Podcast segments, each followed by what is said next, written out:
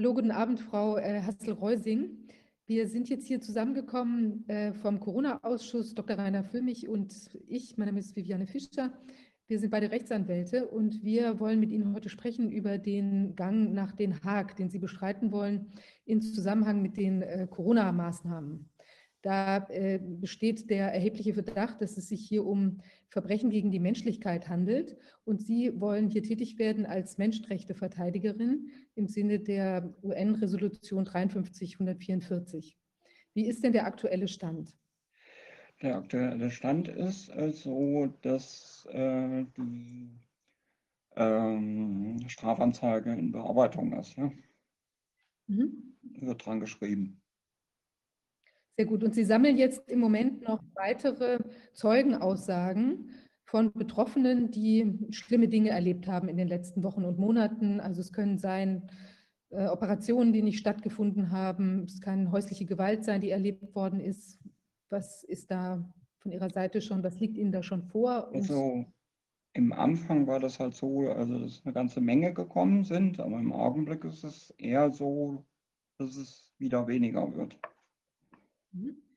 Deshalb wollen wir heute noch mal dazu aufrufen, dass die Menschen ihre äh, Berichte schicken. Da gibt es bestimmte Vorgaben, wie das gemacht werden soll. Wir werden da auf unserer Ausschussseite äh, und auf der äh, Seite von 2020news.de werden wir darauf auch verlinken und dieses Formular, ein Formular hinterlegen, sodass die Menschen wissen, in welcher Form sie die Informationen liefern können. Worum geht es jetzt im Einzelnen? Was sind äh, Sachverhalte, die in Betracht kommen? Mhm.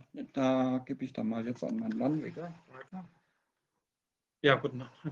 Also, mein Name ist Volker Reusing. Ähm, es geht äh, darum, Verbrechen an der Menschlichkeit richtet sich immer gegen eine Zivilbevölkerung, ist groß angelegt, also betrifft viele oder systematisch. Eins von beiden muss immer erfüllt sein. Und hier beim objektiven Tatbestand gibt es elf verschiedene Kategorien. Wir sehen fünf davon als erfüllt an. Und da finde man Artikel 7 Absatz 1 römisches Statut. Und die wir als erfüllt ansehen, ich sage es einmal aufzählungsmäßig und gehe da näher drauf ein. Einmal der Buchstabe K, dass Menschen ernsthaft gesundheitlich geschädigt werden. Und im Zusammenhang damit, dass manche Menschen werden halt nicht nur gesundheitlich geschädigt, sondern auch sterben auch daran. Das wäre der Buchstabe A. Dann haben wir den Buchstaben H, was das römische Statut Verfolgung nennt. Und in diskriminierender Weise praktisch sehenden Auges bestimmte Bevölkerungsgruppen ähm, völlig unverhältnismäßig tief in Grund- und Menschenrechte eingreifen. Buchstabe E ist Freiheitsberaubung und Buchstabe F ist Folter. Mhm. Ja, ähm, Buchstabe K, Buchstabe A. Da in unserem Land sicherlich hauptsächlich durch aufgeschobene OPs, dass sich Gesundheitszustand verschlechtert hat. Das wird man denke ich, wenn OPs nicht rechtzeitig stattgefunden haben, auch anhand schriftlicher Diagnosen, zum Beispiel bei Krebs- oder Herzpatienten, um zwei prägnante Beispiele zu nennen, was viele Menschen betreffen mag, äh, nachvollziehen können. Allein 50.000 geschätzt aufgeschobene Krebs-OPs, da wird sich bestimmt bei einer vierstelligen Zahl von Menschen der Gesundheitszustand nachweisbar verschlechtert haben, so traurig das ist. Ähm, global gesehen ist der Buchstabe K und der Buchstabe A vor allem durch die Shutdowns vor allem durch Schädigung äh, der Nahrungsversorgung in ärmeren Ländern, wenn ihnen die Absatzmärkte äh, wegbrechen, ähm, geschehen und auch durch Shutdowns in Ländern, wo viele Tagelöhner sind ohne soziale Absicherung. Die haben dann vielleicht nur ein paar Tage Nahrungsmittelvorräte und sind dann direkt am Hungern. Also ähm, David Beasley, ähm, der Chef vom Welternährungsprogramm, der hat geschätzt, dass ähm, 135 Millionen Menschen akut hungern, schon ohne die Corona-Shutdowns. Und wenn die Corona-Shutdowns so weitergehen würden, seine Schätzung ist aus April diesen Jahres, dann würde er mit 130 Millionen zusätzlichen akut Hungernden rechnen. Es gab der Sommer, im Sommer in vielen Ländern eine Pause davon, ähm, sodass man in den Zahlen einiges runterrechnen muss. Aber das ist weit, weit mehr, als es braucht, um für ein Verbrechen an der Menschlichkeit.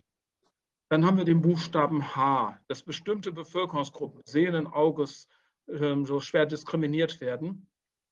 Da sehen wir vor allem ganze Wirtschaftsbranchen, die man völlig unnötig im Rahmen der Shutdowns äh, sehr viele Betriebe ruiniert, ob es Veranstaltungsbranche ist, ob es äh, Gastronomie ist. Ähm, wir sehen aber im Buchstaben H auch als erfüllt an bei ähm, Ärzten, die verfolgt werden, obwohl sie ordnungsgemäß Atteste erstellt haben und es also nicht blindlings, sondern wirklich die Patienten untersucht haben und gesagt haben, okay, dieses ist wirklich schwer genug, der Mensch braucht eine Maskenbefreiung oder sich nur kritisch geäußert haben und denen dann auch der Beruf gefährdet wird. Und ich denke, beim Buchstaben H sind es solche Fälle, wo wirklich die wirtschaftliche Existenz gefährdet ist. Also wenn einer fünf Betriebe hat, muss einen dicht machen, ist die Existenz nicht gefährdet. Aber jemand, der einen Betrieb hat, der existenzsichernd ist und den verliert, das sind alles Fälle, die, denke ich, für Buchstabe H mitzählen. Buchstabe E, Freiheitsberaubung, haben wir am schlimmsten die Leute in den Heimen, die überhaupt keinen Besuch empfangen durften oder nur unter Konditionen schlimmer als bei Strafgefangenen mit Maske und Glasscheibe. Ähm, Buchstabe E auch bei Leuten, die unverhältnismäßig lange die Freiheit eingeschränkt ist, bei harten Ausgangssperren oder auch bei Quarantäne, wenn dann noch Willkür hinzukommt. Ich denke, das Willkürelement haben wir alleine schon anhand eines unzureichenden PCR-Tests als Grundlage dafür, dass solche Quarantänen verhängt werden, aber auch ähm, wenn zum Beispiel verhängt wird, dass Menschen nur in einem Zimmer innerhalb der Familie sein dürfen. Gerade bei Kindern finde ich das schlimm, wenn die dann noch in Obhut äh, genommen werden oder damit gedroht wird. Dann haben wir das Willkürelement auch erfüllt. Was vielen Leuten vielleicht am wenigsten bewusst ist, ist das mit der Folter. Körperliche, mhm. Erstmal überhaupt, was ist Folter? Folter kann man nur begehen an Menschen, die man in Gewahrsam oder unter Kontrolle hat. Und äh, das heißt, Kontrolle muss nicht Gewahrsam sein. Man kann auch Menschen psychisch unter Kontrolle haben ohne dass man wie im Gewahrsam halt deren Bewegungsfreiheit sehr stark einschränkt.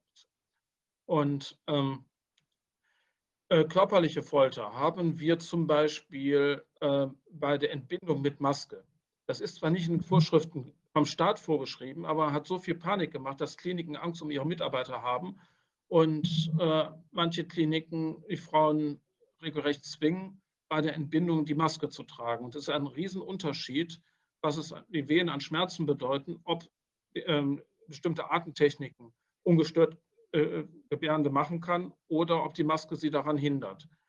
Und ich denke, auch Menschen mit schwerer körperlicher Belastung, die schwer heben müssen, die haben auch erhöhten Sauerstoffbedarf und da die Maske tragen müssen. Oder auch Menschen, die die Maske sehr lange tragen müssen, wie wir es bei, äh, bei Studierenden erleben, auch bei Kindern, die sie im Unterricht tragen müssen und nicht genug Pausen haben dazwischen, die sie länger tragen müssen, als selbst äh, die optimistischen Einschätzungen der gesetzlichen Unfallversicherung sind.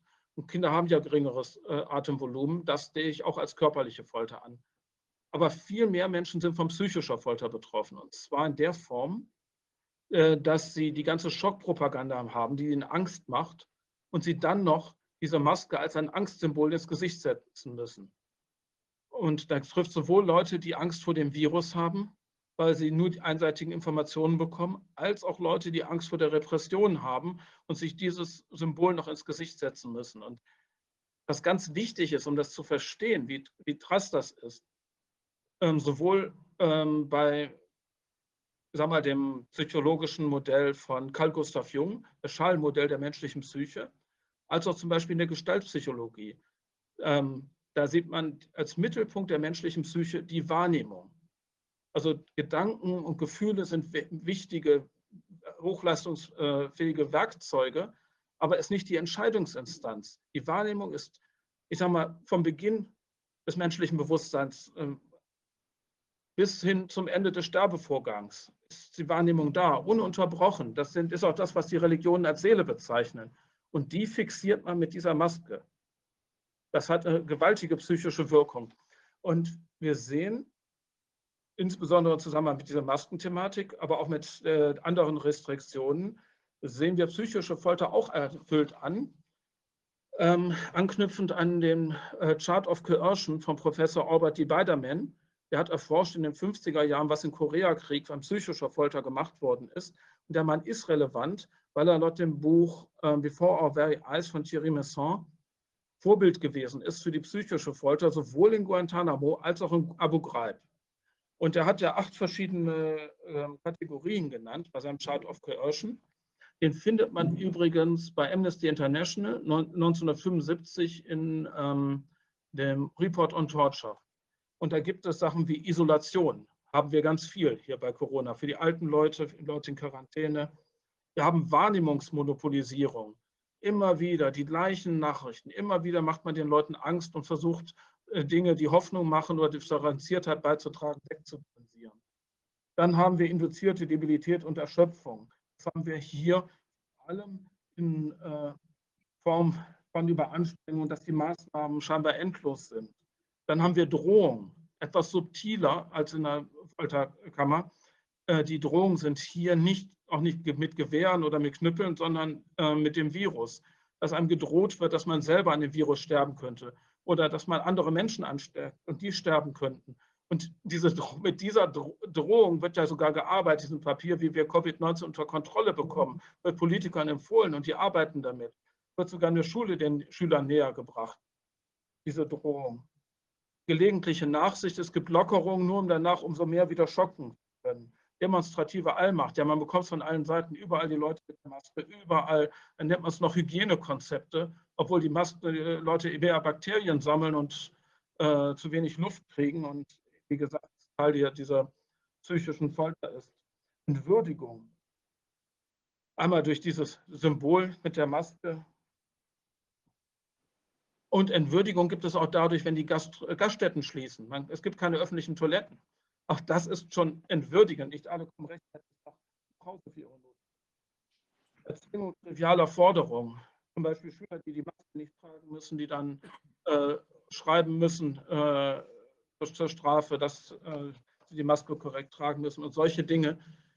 Also ganz viele Dinge, die da zusammenkommen. Und es kommt aber nicht bei jedem Menschen als psychische Folter an. Bei vielen nur als eine schwere Menschenrechtsverletzung, ähm, vor allem Verletzung der Menschenwürde, die man ja gar nicht beeinträchtigen darf, und als äh, Verletzung des äh, Verbots erniedrigender, unmenschlicher Behandlung.